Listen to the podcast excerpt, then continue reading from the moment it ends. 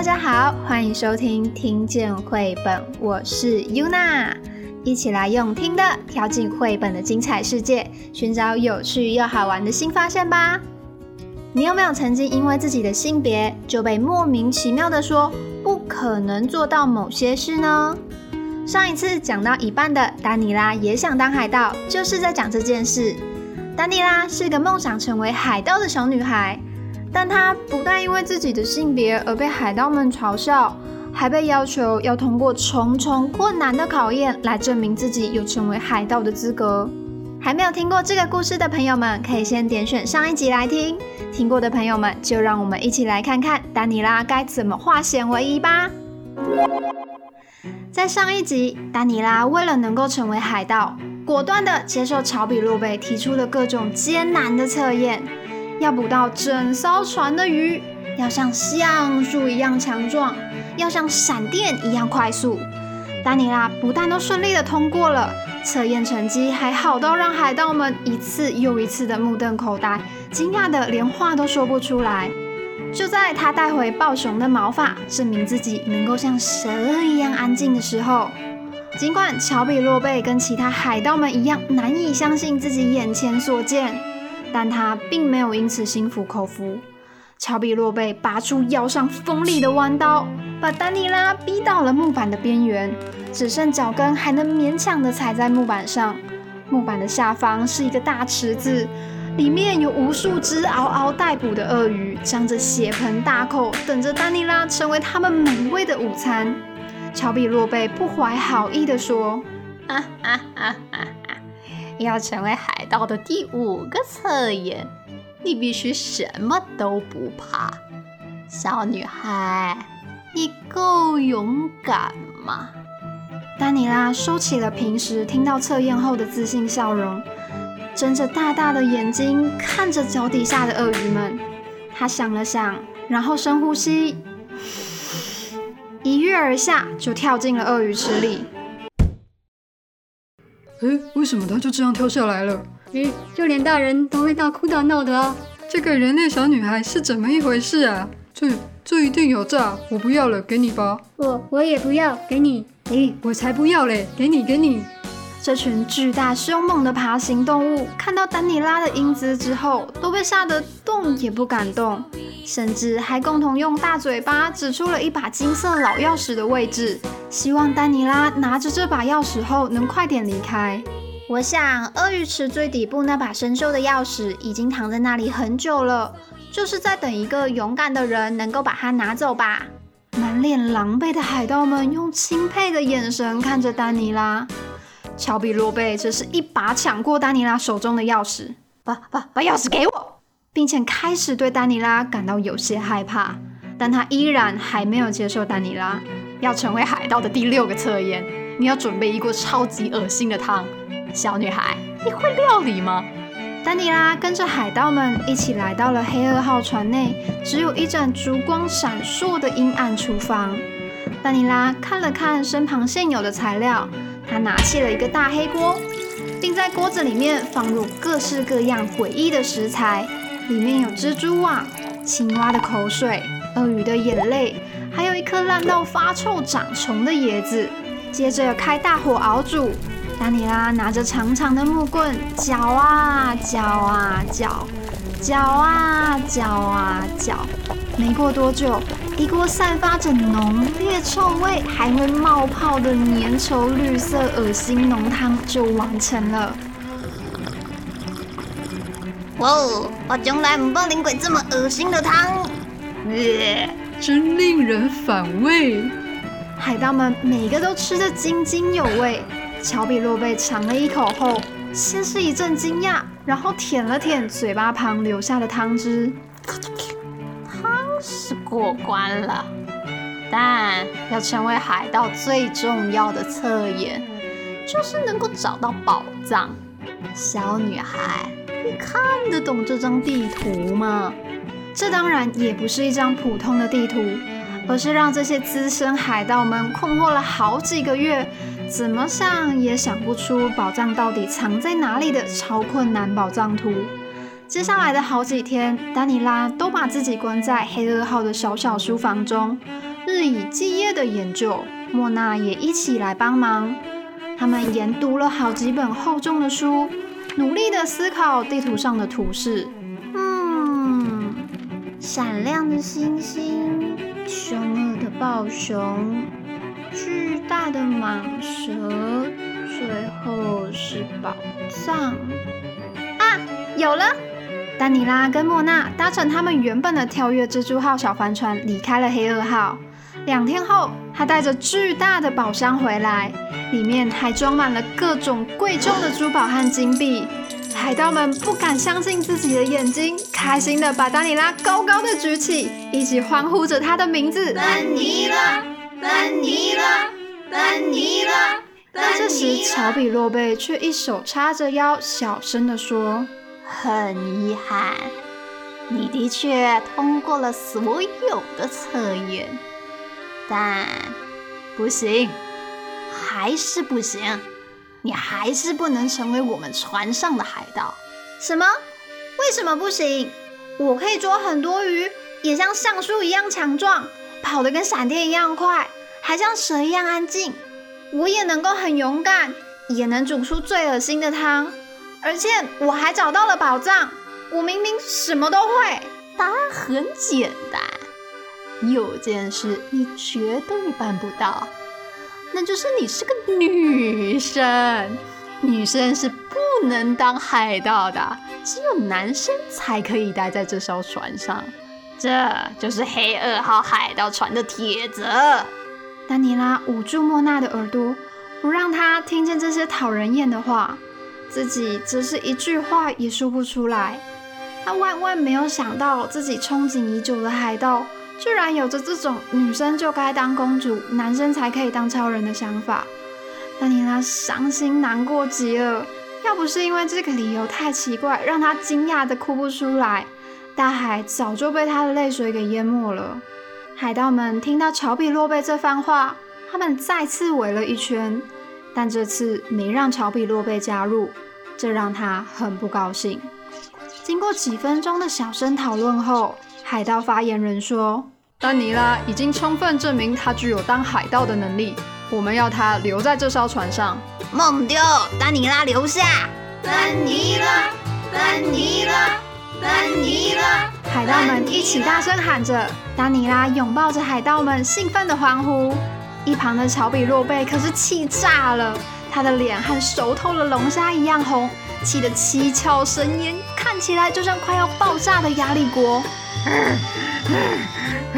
你们这群蠢货，竟敢没有经过我的同意就擅自决定我才是船长！乔比洛贝，你已经不像个船长了，船长必须最重视公平。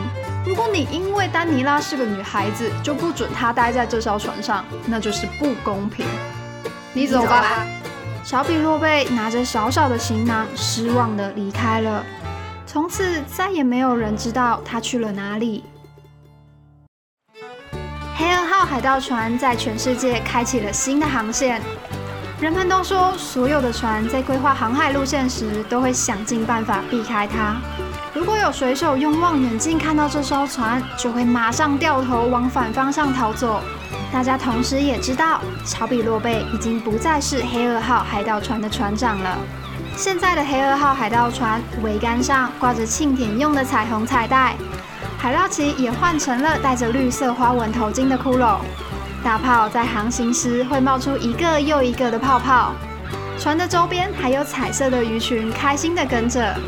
海盗们看起来不再凶神恶煞，个个都露出欢乐的笑容，连船头也露出了灿烂的微笑。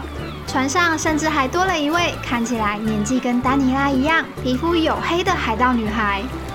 黑二号一如往常的充满气势的向前航行，在船的最前头是鹦鹉海盗，而站在第二位的则是黑二号海盗船的新任船长，她叫做丹尼拉，她是个女孩。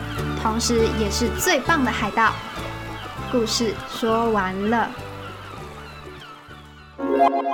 感想时间。这真的是我讲过最长的故事了，但同时也是最精彩刺激的故事。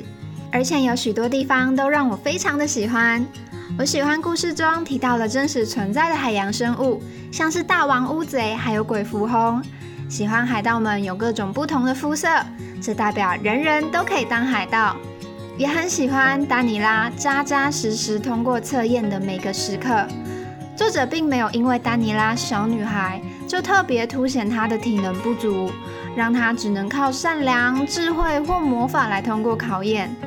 而是让丹尼拉真的有很棒的捕鱼技巧，真的孔武有力，跑得非常快，很勇敢，也很有智慧。作者让丹尼拉没有极限，就好像是在告诉全世界的男孩女孩，不要去相信那些毫无逻辑的限制，你其实什么都做得到。男生和女生确实有所不同，但性别只不过是一种把人们分类的方法而已。你还可以用国籍分，用年龄分，用在家中的排行分，用星座分。重点是，就算分类之后，不同类的人平均有比另一类的人还要多一点点的特质。例如，有人会说，家中排行老大的人通常都很会照顾人，也很有领导能力。这不代表所有排行老大的人都有这项特质，不代表排行老二和老三的就没有。更不代表他们永远都学不来。分类就只是分类，重点是每个人都是不同的个体，什么事情做得到，什么事情做不到，都要做了才知道。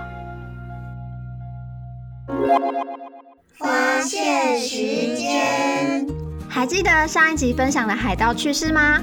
海盗其实真的存在，他们不会一直挂着海盗旗，而且他们的牙齿真的不太好。今天也让我们来继续看看还有哪些关于海盗的有趣事情吧。发现一：历史上真的有女海盗哦。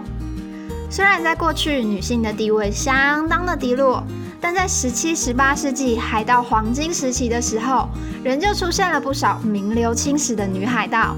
例如安妮·邦尼，她从小就被爸爸当作男孩养。后来与著名的海盗缅布杰克坠入爱河，成为了海盗船上的一员。